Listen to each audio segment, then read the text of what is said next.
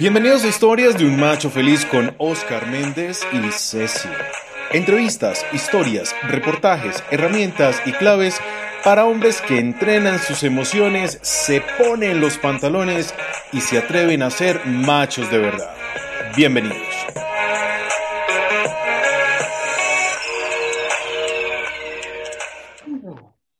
Bienvenidos machos a este miércoles de podcasts. Hoy en Historias de un Macho Feliz, porque el que es caballero repite. Estamos con el gran maestro Juan Felipe Ramírez Sierra nuevamente. Si quedaron picados ustedes con el miércoles pasado, pues este miércoles se van a desquitar, vamos a hablar un tema maravilloso que casi nadie quiere tratar, pero nosotros aquí en Historias de un Macho Feliz hablamos de todo, para los hombres, para construir. Entonces le vamos a dar la bienvenida a Juan Felipe Ramírez Sierra, que es un psicólogo formado en psicodrama y les prometo que esta vez nos va a contar qué es el psicodrama. Adicional, experto en duelos difíciles, nada más y nada menos. Pues un excelente docente, amante de esta profesión, un excelente lector y lo que más me gusta y lo que vamos a hablar hoy, tiene trabajo social, porque está bien recibir, pero también es importante dar. Dar desde lo que tenemos, aportar nuestro granito de arena para cambiar este país. Y eso es lo que vamos a hacer. Pero antes de darle la entrada a nuestro invitado, como siempre, vamos a saludar a nuestra querida Lucy. Hola, Lucy. Hola, muy, muy buenas tardes. Bueno, felices, felices de que nuevamente esta semana está con nosotros Juan Felipe. Realmente, Osquitar, yo no creo que sea solamente para una semana, yo creo que van a ser muchos que lo queremos acá porque realmente eh, creo que el de la semana pasada se nos quedó como cortico, como que queríamos más y más. Y bueno, por eso hoy también está con nosotros eh, Juan Felipe y Oscar decía algo muy importante, como ese dar. Y, y, creo que cuando lo conversábamos con él, esa posibilidad de aportar, qué hacemos cada uno desde, desde donde estamos y cómo podemos hacer para una construcción de paz, que es responsabilidad de todos, no solamente de un gobierno, de una institución religiosa, de, de, no, no, no, no, no. El ser humano desde que nace está llamado a aportar y a construir paz. La pregunta es cómo y cada uno desde dónde lo está haciendo. Así es, así es. Entonces, por, eso Juan hoy nos acompaña. Así es. Y el título del podcast es ese, Construyendo paz con la memoria de la guerra.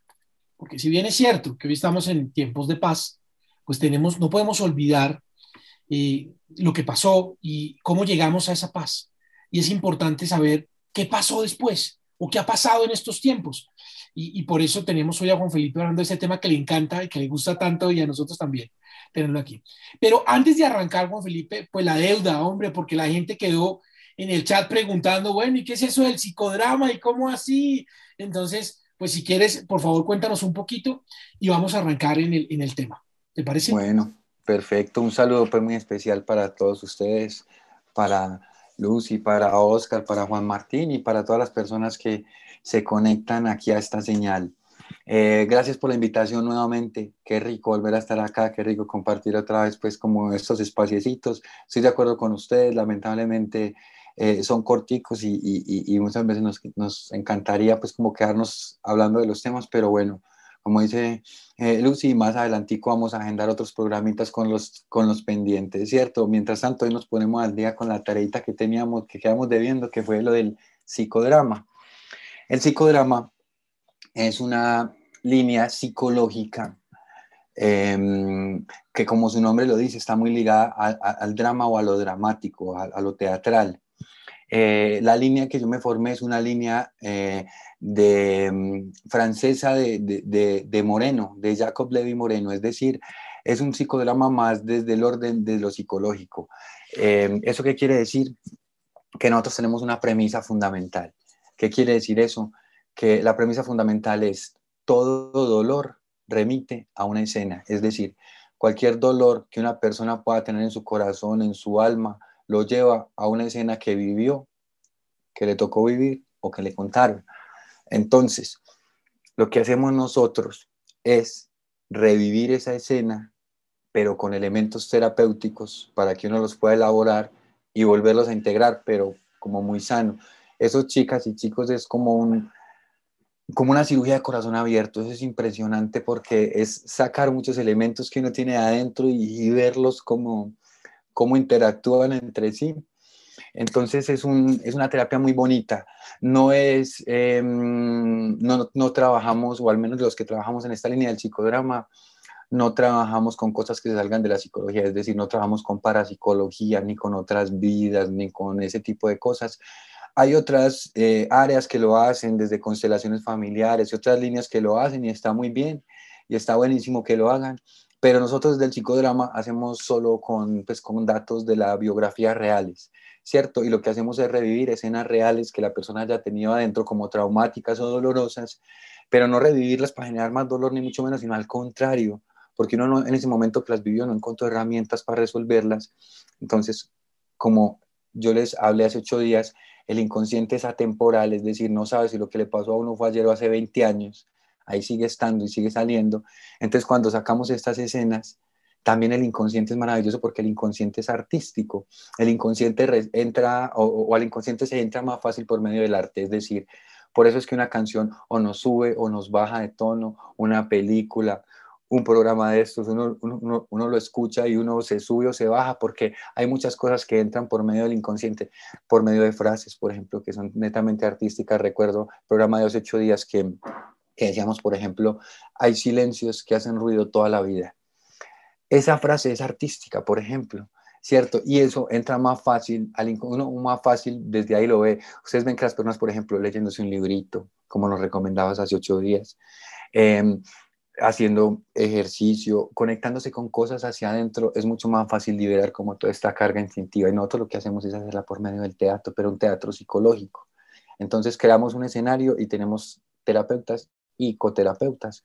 Una, una técnica bellísima, la verdad. No, qué maravilla, qué chévere. Gracias. Maravilloso. Nos lo preguntaron un montón y bueno, aquí ya sí. cumpliendo, cumpliendo. Juan, una cosita ahí, Oscar, y te robo medio segundo. O sea que sumado a lo que hablamos la semana pasada, si una escena de nuestra vida quedó inconclusa, a través del psicodrama se podría cerrar y la emoción ya no estaría como se podría cerrar, así que el inconsciente ya cerraría esta, digamos, esta, esta escena que vivió. ¿Esto es parte de lo que hace? Exactamente, lo que hacemos es, es, exactamente eso, escenas que uno cree que no, le, no, no, las guardó bien, porque le generan dolor, vergüenza, culpa, angustia, lo que sea. Entonces lo que hacemos es de alguna manera revivir la escena o poner otro, pues no, no, no, es tan literal revivir la escena como tal, sino poner los elementos. Les voy a poner un ejemplo. Una vez en una terapia que nos invitaron en Ecuador, una chica me dijo, yo desde que maté a mi papá eh, no tengo vida, mi vida es súper terrible. Y entonces imagínense una frase de esas, cuando yo le pregunté cómo así que mataste a tu papá, me explicó y ella me dijo, sí, mira, es que un día estábamos discutiendo súper feo y, no fuimos capaces de, de, arreglar la discusión y él salió súper molesto de casa, cogió el carro y se fue y como a las tres cuadras se accidentó y murió. Entonces la sensación con la que ella quedó es que ella lo había matado. ¿Y uno cómo resuelve eso, chicos? Si el papá ya murió. Esa es una opción linda que nos da el psicodrama. Por ejemplo, en el psicodrama podemos traer estos personajes. ¿Qué quiere decir eso? Que, por ejemplo, en la escena pusimos al papá. Entonces ella al primer, pues, en primera instancia se puso muy mal porque lo vio y empezó muy mal a, decirle todo lo que le había querido decir, que no había podido decirle. No quería que te murieras, fue un accidente porque te fuiste así. Empezó a sacar todo lo que tenía en el corazón, ¿cierto? La rabia, la molestia, la incomprensión, la culpa, el desasosiego, la tristeza, todo empezó a salir, empezó a brotar por ahí. Empezó a tener la conversación con el papá que no había tenido también pudo escuchar al papá, ¿cierto? Digamos que nosotros tenemos algo que se llama guiones reparadores, es que nosotros le damos a los personajes de las escenas textos guiones para que los digan en las terapias, porque nosotros no dejamos mucho que las personas hablen, porque como son terapias tan emocionales, uno se desborda desde las emociones. Uno, uno cuando, por ejemplo, supongamos que uno ha tenido una pérdida grande, como el papá, el abuelo, la madre, un hijo, y cuando en una escena se lo ponen al frente, te ponen al frente al hijo, o sea, salen demasiadas emociones. Entonces, vean, chicos y chicas, esto suena raro. A veces yo cuando conocí el tema, yo no creía porque yo soy súper escéptico. O sea, ustedes ahorita lo dicen, a mí me fascina la literatura, yo soy bien amante y soy muy escéptico ante casi todas las cosas de la vida. Yo para creer en algo Y cuando a mí me decían, no, que una obra de teatro y que, y que le ponen a la frente, y yo no decía, no, pero uno sabe que es el compañero, yo que voy a pensar que es el, el papá. Pero es, es tan fuerte esta terapia que se entra en un espacio que nosotros lo llamamos semitrance. ¿Qué quiere decir esto? Que uno está consciente todo el tiempo, pero cuando le dicen a ti, cuando te dicen a ti al frente está tu papá, está tu mamá, está tu hermano, está tu hijo no nacido, uno los ve y uno los siente. Es una cosa impresionante. Tiene que ver es como con el desarrollo del propio psiquismo. Lo que, uno, lo, que hace el, el escenario es generar un espacio para que uno pueda sacar más tranquilamente lo que tiene adentro, que es tan difícil. Buenísimo. Entonces la invitación, machos, es la siguiente. Si quieren que volvamos a invitar a Juan Felipe para hablar de psicodrama, escriban, escriban, comenten, comenten aquí y lo invitamos. ¿Listos? Porque está genial.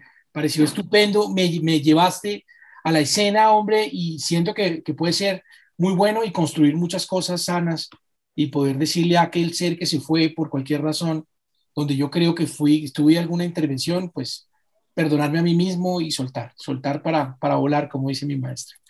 Muy bien, y ya entrando en el tema de hoy, pues te quiero hacer la pregunta, la pregunta del millón, que es, pues sí, hablamos de construir, construir paz con la memoria de la guerra, pero ¿cómo se construye la paz después de una guerra? Y más de una guerra como la que vivió Colombia. Pues bueno, ahí sí como tú dices la pregunta del millón, ¿cierto? ¿Cómo se construye la paz después de un país que lleva más de 50 años en, el dolor de la guerra, ¿cierto? Em, yo siento que hay muchas maneras. Eh, yo siento que eh, nosotros todos somos hijos de la guerra, es decir, nosotros no sabemos qué es vivir en un país sin dolor de guerra. Nosotros no sabemos qué es vivir en una nación que no tenga guerra. No, no, no tenemos idea qué es eso, apenas estamos empezando a construir. Entonces, la construcción tampoco es fácil.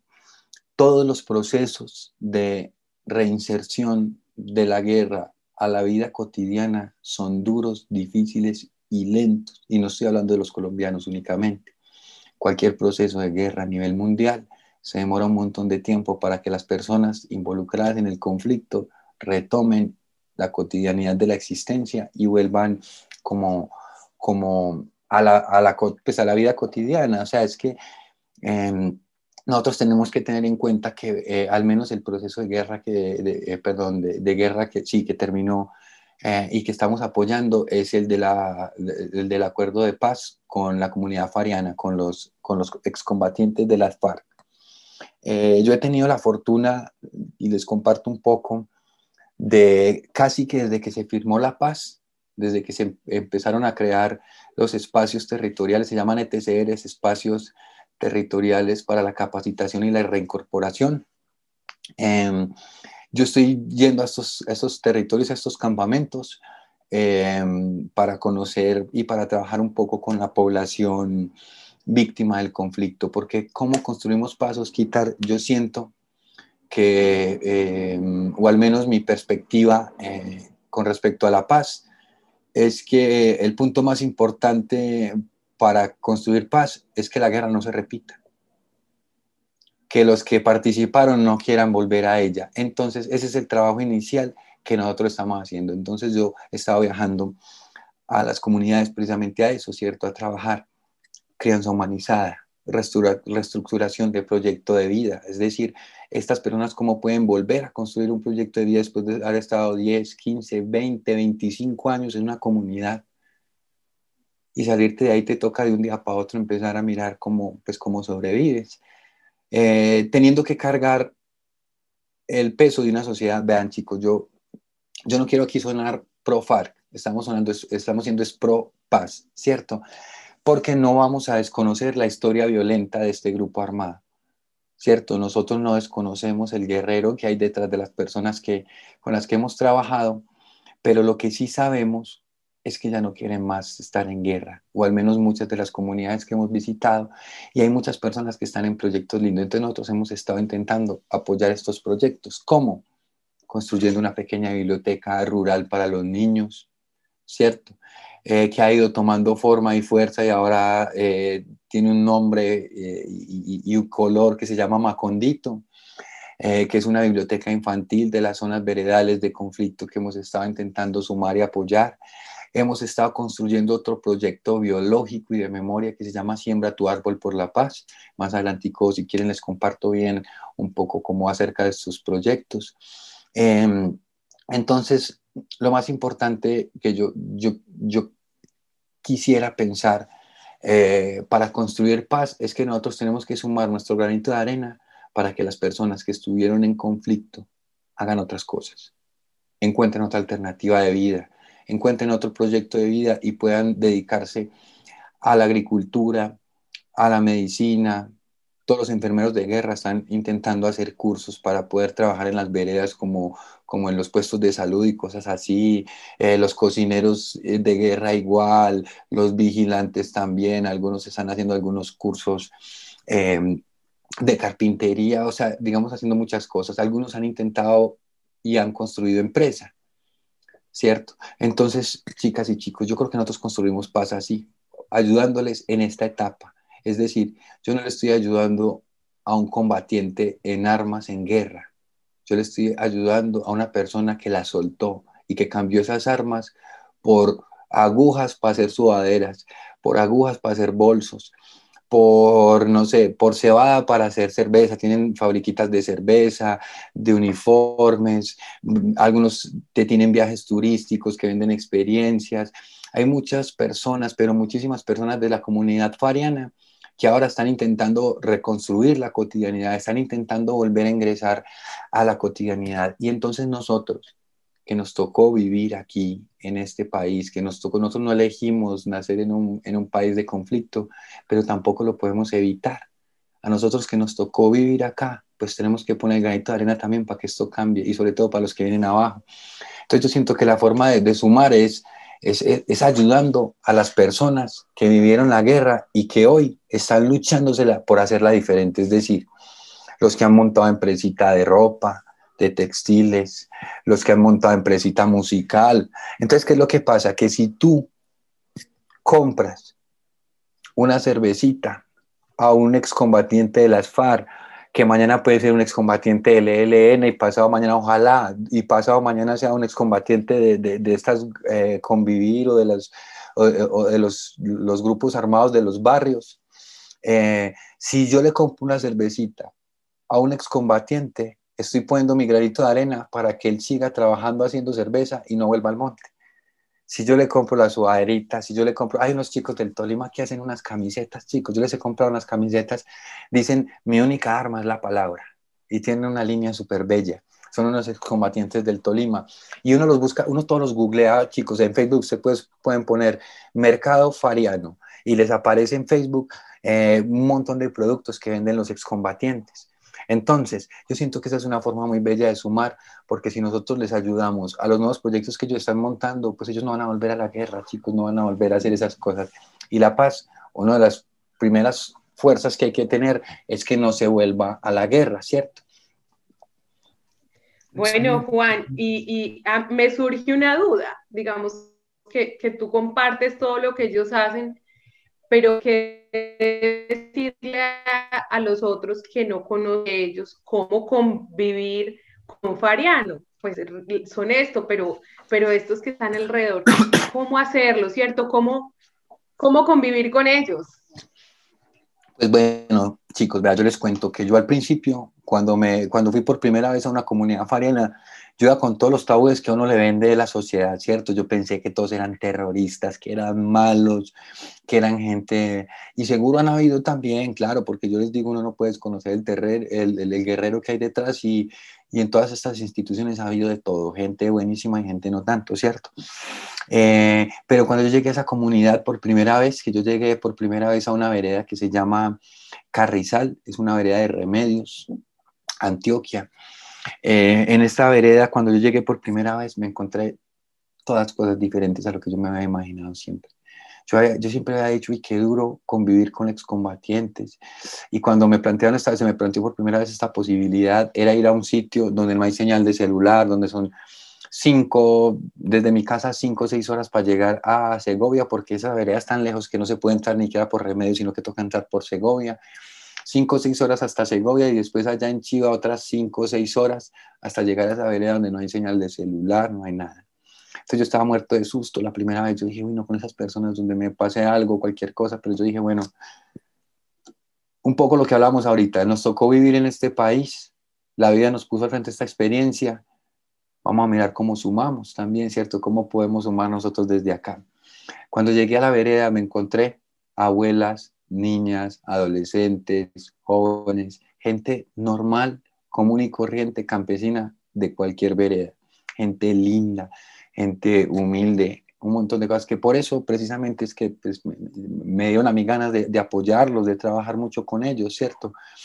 Eh, se encuentran unas situaciones muy duras en territorios, chicos, o sea, es que muchas, muchas de las personas que ingresan a estos grupos armados es porque no tienen otras opciones, es decir, un pasaje desde Segovia hasta Carrizal o hasta La Cristalina o hacia La Bonita, que son todas las veredas cercanas, vale 70 mil pesos por persona en Chiva. O sea, ¿eso qué quiere decir? Que ida y vuelta son 140 mil pesos. Una mamá no va a sacar a sus niños a control al, hospital del pueblo. Un, papá no va a pasarle pasajes a su hijo para que vaya a estudiar a la escuela o para que vaya a una tecnología al SENA o para que vaya allí o allá las personas de allá no tienen muchas posibilidades, chicos, muchas personas, y, les estoy hablando de una sola veredita de Antioquia, pero así es todo el territorio nacional. Hay gente que vive a 8, 10 horas bajo comunidad rural, donde la opción tuya ya es cuando te pones grande es o te metes a una mina a partirte el alma 10, 12, 14 horas, o te metes para el monte a cortar madera y a partirte el alma y la, la espalda también cortando madera o te vas para un grupo armado. No tienen más opciones, no es como eh, la, fortuna que hemos tenido nosotros de poder elegir qué estudiamos, o los, chicos de la ciudad, o muchas cosas. Hay una ausencia muy grande de, de, muchas instancias importantes para el buen vivir de las personas, como la salud, la educación, ¿cierto? En, en, muchos territorios hay mucha ausencia y por eso se da tanta presencia militar y armada. Entonces muchas personas que ingresaron a estos grupos son personas que ni siquiera les gusta la guerra, son personas que ni siquiera les gusta el conflicto y nosotros lo que estamos intentando hacer es apoyarlos para que sigan otra ruta, para que encuentren una pasión, para que le, le, le, peguen eh, laboralmente por otro lado, ¿cierto? Entonces, bueno, esa es la apuesta grande. Claro, no, buenísimo. Buenísimo y, y qué chévere que nos cuentes esto porque la gente que vive en ciudad no sabe lo que pasa. No tenemos esa, ese concepto o ese diálogo de, por qué sucede eso y siempre tenemos, hacemos prejuicios sobre, sobre estas personas que se desmovilizan y pensamos eh, prejuiciosamente es, pues, lo único que saben hacer ellos es la guerra. Cuando salgan, ¿qué van a hacer? Seguir haciendo la guerra. Y quiero hacerte una pregunta. Ya que has vivido con esta comunidad fariana, pues dime, pues si te ha sorprendido alguno, alguno de los que has conocido, y si nos puedes contar alguna historia de alguno de ellos con los que hayas convivido y nos puedes decir, mire, a mí de todos los que he conocido, el que más me ha sorprendido es este personaje. Pues sí, muchos, la verdad, la verdad es que están muchos porque eh, es una comunidad que, eh, háganse de cuenta, una comunidad campesina que en su diario vivir tenían varias rutinas. Una era una hora sagrada dedicada al arte, es decir, ellos tenían sagrado todos los días, así fuera en combate, la hora cultural. Entonces a veces estaban en combate, unos estaban vigilando y los otros armando un tarimado para ponerse a bailar y no sé qué, otros haciendo musiquita. Entonces ellos a pesar de ser comunidad campesina en el 90%, tienen pocas células eh, de, la ciudad y eso, eh, son personas intelectuales, o sea, digamos que ellos, por ejemplo, inclusive, yo en varias entrevistas que he hecho con ellos, ellos, por ejemplo, campesinos, pero campesinos como cualquier campesino que vos ves allí, pero estudiaban a León Tolstoy, a Dostoyevsky, por ejemplo, ellos estudian eh, estrategia militar con crimen y castigo, cosas así, ¿sí me hago entender? Entonces eh, uno se encuentra personajes supremamente interesantes, pero bueno, les voy a hablar de uno, de uno ya que se me vino a la mente, es un personaje que le dicen el Trotsky, es un hombre de guerra, vamos a dejarlo así como por protección. El Trotsky es un, un fariano que yo conocí hoy, es un gran amigo, él, él es un rasta, él es un muralista.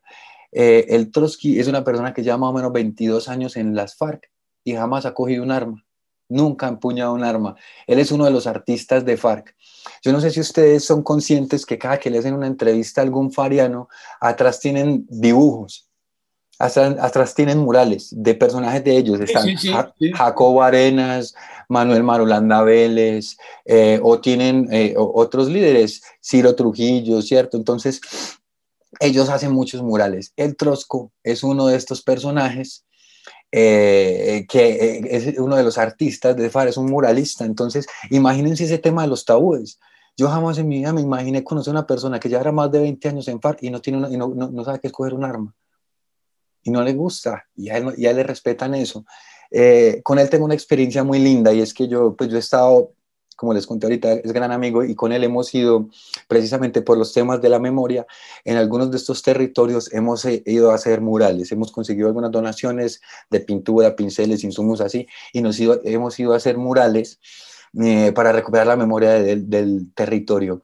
hay una experiencia muy linda con el Troskin y es que en una entrevista que yo le hice, él me decía eh, que el, arte y en esos territorios a él le habían devuelto la vida y que no solo le habían devuelto la vida a él, sino que le habían dado el arte de revivir a las personas, que él se sentía como Shenlong. Es decir, él trabaja mucho la memoria. Shenlong es el, para los... Sí, sí, toca explicarlo, hermano, porque creo que lo entendimos solo tú y yo. Sí, a los compañeros que no, que, que, que, no lo entienden, es el dragón de Dragon Ball Z que, que le cumple a uno los deseos. Las del dragón, cuando que puede revivir a las personas, exactamente, cuando, cuando juntas las esferas del dragón.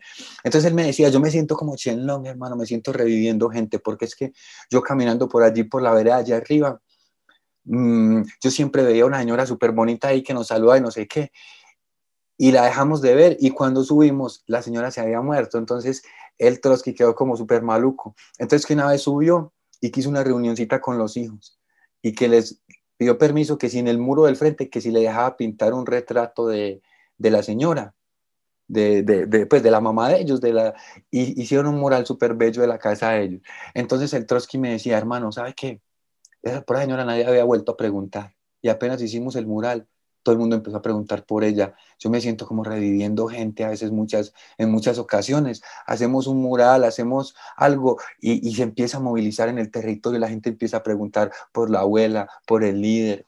Entonces, este personaje, como les digo, hoy es un, un gran amigo y me ha ayudado a desmitificar muchas cosas de las FARC. Con él tenemos un taller de pintura para niños. Él, él, él, él es un, un gran militante de las FARC, pero como les digo, con pincel él es con un pincel para arriba y para abajo y él, y él, trabaja, él es uno de los actores principales de Macondito, que es la, biblioteca de los niños eh, que nosotros estamos intentando construir.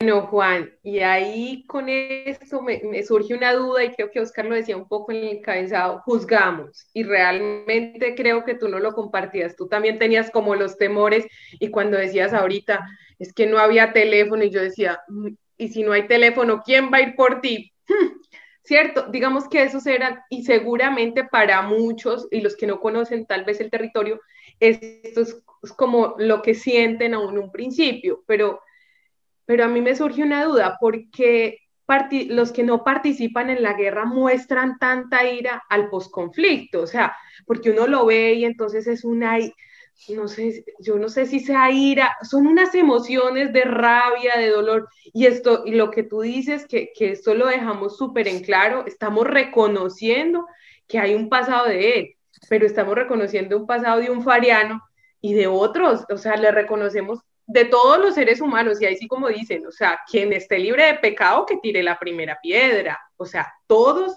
tendríamos estos, estos tienen estos los farianos, pero ¿qué pasa con esas iras? ¿Qué, qué pasa con, e, con esa emoción sumado a lo que hablamos la semana pasada? ¿Por qué sienten tanto? ¿Qué pasa tú que estás un poco más cerca del proceso? Sí, mira, Angelita, yo siento que la razón más grande es el desconocimiento y la ignorancia. Es decir, como nosotros no conocemos eh, la realidad eh, de lo que vivimos, y como decía Bauman, la mayoría de las personas no conocen su propia realidad y lo peor es que no saben que no la conocen, ¿cierto? Entonces yo creo que nos pasa eso, que toda la vida nos han vendido eh, una imagen de enemigo, de odio, ¿cierto? Y no la compramos, nosotros la compramos y, y, nos quedamos con ella y fue la única opción que, y la única versión que escuchamos. Y en muchas eh, partes del país y en muchos escenarios, eh, los mismos integrantes de FARC también se encargaron de, de, de, acrecentar esa imagen porque hicieron muchos actos terribles, hicieron algunas cosas feas. Entonces ellos también se encargaron de, eh, de, de, acrecentar esa imagen y cuando pasaba algo, pues lo multiplicaban en las noticias y lo exageraban, porque eh, lamentablemente para nuestro país el, el, conflicto ha sido súper interesante porque con el conflicto han elegido gobernantes y no solo pues a nivel presidencial, ¿cierto? Desde alcaldías, consejos, de todo. Se han elegido eh, a partir del miedo, ¿cierto? O sea, elíjanme a mí que yo sí los combato. ¿cierto? En todos los escenarios. Entonces, eh, yo siento que hemos tenido también intereses en desconocer la historia, o sea, de, si, si la desconocemos, digamos que es, más interesante que nos mantengamos eh, enseguecidos ante el odio, ¿cierto? Yo, yo quiero aprovechar esta, esta, esta reflexioncita que tú me invitas a hacer y voy a contarles, por ejemplo, un par de experiencias que yo me, me encontré por allá en territorio. Una que me sorprendió mucho fue que una vez estaban, estábamos en territorio y en la, y en la canchita, una, una cancha de tierra, eh, con Guadua, estaban jugando un partidito de fútbol unos excombatientes de las FARC. Y después de la firma de paz, eh, al, al, lado del ETCR, ahí está pues el, el batallón del ejército y pues el, los excombatientes de las FARC sí están desarmados, pero el ejército no, es normal, el ejército con su uniforme, sus, su, toda su dotación militar pues normal. Eh, entonces habían dos soldados con su fusil, con su uniforme, con todo el asunto, viendo el partidito ahí de los guerrilleros. Y estaban ahí, tum, tum, cuando se les va el balón, donde a uno cuando uno de los soldados, y el soldado le iba a chutar, cuando llega uno de los, de los chicos ahí de los fareros y le dice, como entonces, ¿qué, mi, mi capi? ¿Vamos a jugar o qué? Y llega el tipo y, suelta el fusil y se lo entrega a otro fariano, o sea, a un guerrillero que estaba ahí al lado, como, hey, ténemelo ahí un momentico mientras que juego acá. Se quitó la camisa y empezaron a jugar. Se acabó el partidito, se tomaron una gaseosita, tonteados de la risa, volvió y cogió el, saco, el uniforme, se lo puso, volvió y cogió el fusil, se lo puso. Y, y miren chicos, nosotros los que vemos la guerra desde el Facebook, desde RCN o Caracol, muertos de odio. Y ellos que sí la viven en serio, que les toca estar en territorio, juegan un partidito, comparten una cena. No conocemos la realidad del país y por eso la odiamos y la detestamos también tanto, porque nos han vendido un enemigo y no sabemos que el enemigo es un propio hermano, es decir, es un campesino de nuestra tierra, ¿cierto? Hay gente dentro de la comunidad pariana que la han barrado muy feo y en serio que es personas que ojalá en algún momento pues tengan que, que, pagar las consecuencias de sus actos también, ¿cierto? Pero la mayoría de gente, chicos y chicos que yo me he encontrado, han sido madres, abuelas, tíos, papás, campesinos, gente bonita, que no encontraron otra alternativa en la vida, que no tenían otra alternativa en su territorio y que les tocó también tomar una decisión de guerra. También encontraron eh, una comunidad que los respaldaba, que les daba un lugar, porque es que esa es otra. ¿Ustedes por qué creen que una comunidad puede mantenerse más de 50 años sin salario? Llegaron a un punto que llegaron a tener más de 25 mil hombres eso solamente lo das si le das calidad de vida a los integrantes, es decir, hay algo que se llama el buen vivir. ¿Cómo haces tú para vivir bien en esas condiciones? Se le daba un lugar, se le daba, eh, vean chicos, cuando nosotros nos imaginamos a, a un grupo armado, a una guerrilla como la FARC, por ejemplo, nos imaginamos como si fueran un grupo de chicos que tienen un par de ideas ahí que las defienden. No, no, no. Es un país dentro de otro país todo lo que tiene una nación lo tienen ellos como comunidad dentro. Es impresionante, chicos, impresionante todo lo que ustedes se puedan imaginar. O sea, es una nación dentro de otra nación, piensan en todo, en todo, en todo, escalas de valores, políticas, normativas, de convivencia, de, pareja, tienen un montón de cosas pues como estructuradas que mm, pues que nosotros deberíamos eh, primero muchas de conocer, ¿cierto? Porque si, como lo hablábamos hace ocho días, uno no cambia nada que no conozca, ¿cierto? Para uno, para uno poder tener un cambio, pues uno tiene que conocer, uno tiene que saber. Si uno no conoce, no cambia. Entonces, eh, estas miradas, estas, estas perspectivas que tienen ellos, pues como en su histórico y, y también las pocas alternativas que han tenido en la vida, pues los han llevado a tomar decisiones ante una comunidad que se fue generando y que fue creciendo ante la ausencia del Estado. O al menos esas son las historias que uno más escucha por allá. No, pero súper, súper la, el llamado que nos haces a, a pensar y a, y a, cambiar un poco esta perspectiva de, de seguir atacando la guerra desde, desde tu silla. Chévere. Sí, claro. Entonces, cambiar un poquito ese pensar. Yo te quiero preguntar, ¿qué más podemos hacer nosotros para ayudarlos a que no vuelvan a la guerra, a que no regresen al conflicto, a que se mantengan ahí, que hagan su proceso y regresen a la sociedad para que sean productivos, para que ayuden, para que crezcan, para que cambien, para que seamos un país en paz? Bueno, eh, podemos sumar de muchas maneras. Podemos vincularnos a algún proyecto ligado a paz, eh, alguno que conozcamos o, o, o, si cada, cada, persona se puede acercar a la alcaldía de su municipio, de su departamento, de su región, de su, de su barrio, y con toda seguridad que tienen que tener propuestas de paz, tienen que tener propuestas de paz. Podemos sumarnos, podemos llegar y decir, bueno, ¿cómo sumo? Sumarle la paz desde muchas, de muchas alternativas. Nosotros, por ejemplo, estamos eh, intentando construir una biblioteca para los niños de la comunidad fariana que se llama Macondito. La idea es que todos los espacios territoriales tengan un macondito para que los hijos de los farianos tengan otras posibilidades a las de sus padres, para que tengan literatura. Y ojalá, y quien quita, el próximo Gabriel García Márquez pueda salir de una bibliotequita esta, ¿cierto?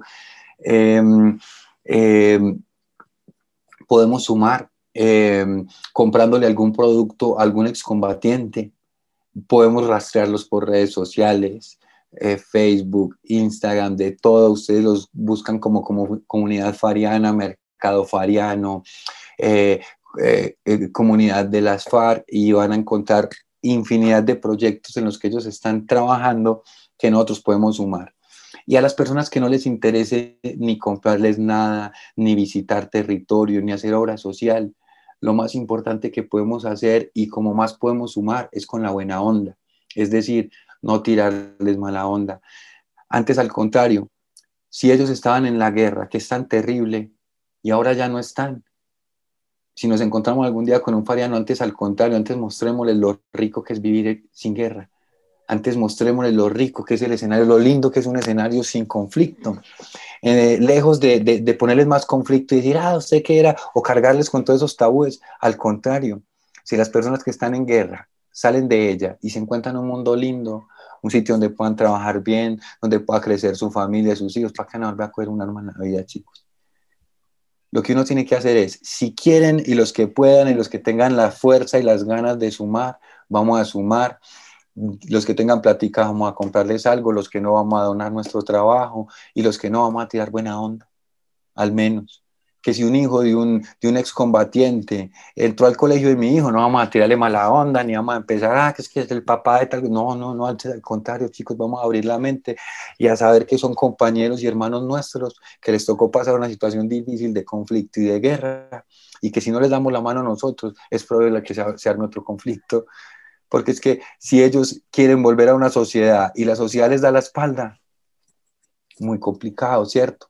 Entonces, eh, yo siento que podemos sumar desde, desde muchos aspectos, sobre todo desde la buena onda, metiéndole buena onda al cambio y al proceso que están viviendo todas estas familias. Qué gran mensaje, qué gran mensaje, Juan, de verdad. Y, Juan, y ahí yo, Oscar, te robo y me parece muy, muy especial lo que dices, desde donde sumamos todos y, desde la onda y desde el amor, yo le sumaría desde el amor del otro, que, que, no, o sea, ninguno conocemos la historia de nadie para llegar a una situación y esto no quiere decir que no tengamos, todos tenemos heridas de guerra, pero es sumarle desde el amor y, y bueno, esta frase realmente no es mía, pero, pero es de, de un gran escritor y decía en algún momento, o sea, hoy cayó él, mañana puedo ser yo, hoy cayó tu hijo, mañana puedo ser, o sea, le estoy diciendo, oye, no te juntes con ese fariano, y si este hijo tuyo mañana, no sé, comete un delito grave, entonces también le digo, no se junte, o sea, hoy cayó él, mañana puedes caer tú, entonces él decía como, recíbelo con amor porque tú no sabes cuándo va, a pasar contigo, entonces si, si no podemos sumarle a estos proyectos, como dices tú,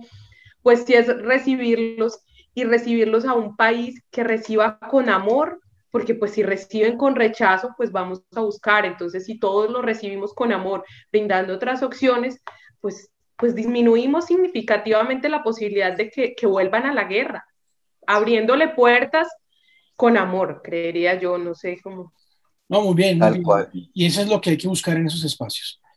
Pues quiero decirles que pues el tiempo se nos termina, pero antes de terminar quiero contarles que este es nuestro podcast número 20 y hemos entregado nosotros con mucho amor toda esta información nunca les hemos pedido nada a cambio. Pero hoy queremos pedirles algo súper importante para nosotros y es, queremos apoyar el proyecto de Juan Felipe de Macondito, esta biblioteca, para que estos niños tengan el privilegio de conocer. ¿Sí?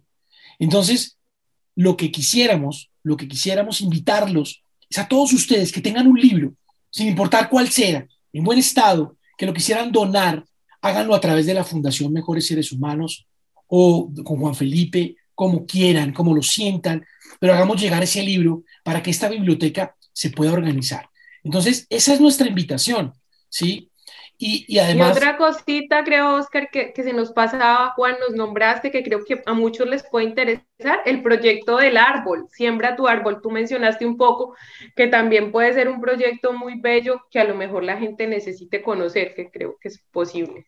Eso. Y lo otro es, pues mire, tenemos varias cosas. Está la escuela de pintura. ¿Cómo podemos ayudar? Mire, con pincelitos que tengan ahí, que ya no usen, con acuarelas, con, con, con óleos, con cosas que quieran donar, lo vamos a recibir. Adicional, hombre, instrumentos musicales. Estos muchachos requieren la música, la música transforma, la música cambia. Tienes una guitarra que ya no la usas, que la tienes ahí colgada hace mucho tiempo, hombre, donémosla, hasta la pandereta con la que de diciembre, si la puedes donar, donémoslas. O sea, apoyemos y armemos y démosles herramientas a estos niños para que tengan un cambio. Compartamos un poco de lo que tenemos. Y si quieren comprar instrumentos nuevos, los recibimos, pero si quieren serlos usados en buen estado, los recibimos. para que en diciembre estos muchachos pues puedan tener sus instrumentos y puedan hacerlo. Entonces, esa es como la invitación. No les pedimos, no le habíamos pedido nunca nada, hoy lo hacemos de corazón para este proyecto, porque creemos que aportando un granito de arena podemos contribuir para la paz. No olviden que el pasado se puede perdonar. ¿Sí? Podemos cambiar el pasado lo podemos hacer en orden, ordenándolo, ¿cierto? Eh, cambiándolo y enraizándolo de una manera distinta. ¿Cierto que sí?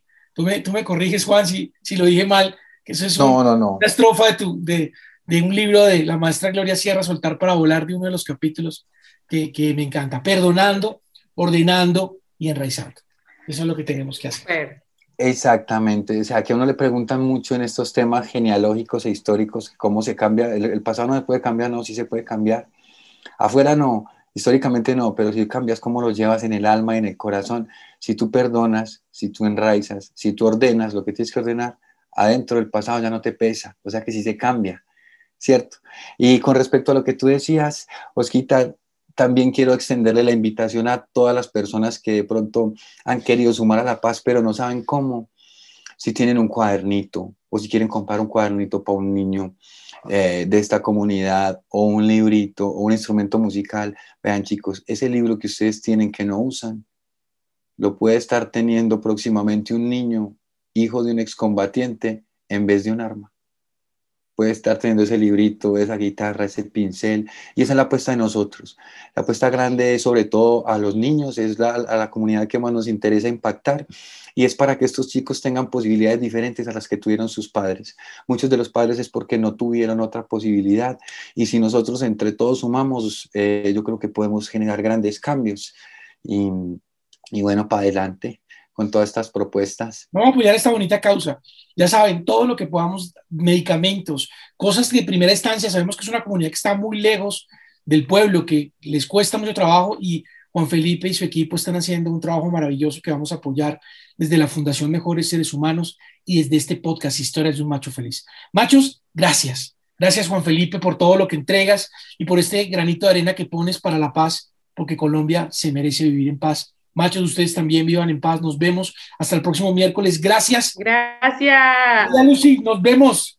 Maestro Juan gracias. gracias. Gracias por esa labor tan bonita. Un abrazo. Nos vemos hasta la próxima. Chao. Gracias a ustedes. Gracias por tanto. Perdón por tan poco. Ahí nos vemos la próxima. Gracias, Juan. Estas fueron las historias de un macho feliz con Oscar Méndez y Ceci. Recuerda seguirnos en redes sociales como arroba el macho feliz. Nos vemos en el próximo capítulo con más herramientas para hombres que entrenan sus emociones, se ponen los pantalones y se atreven a ser machos de verdad.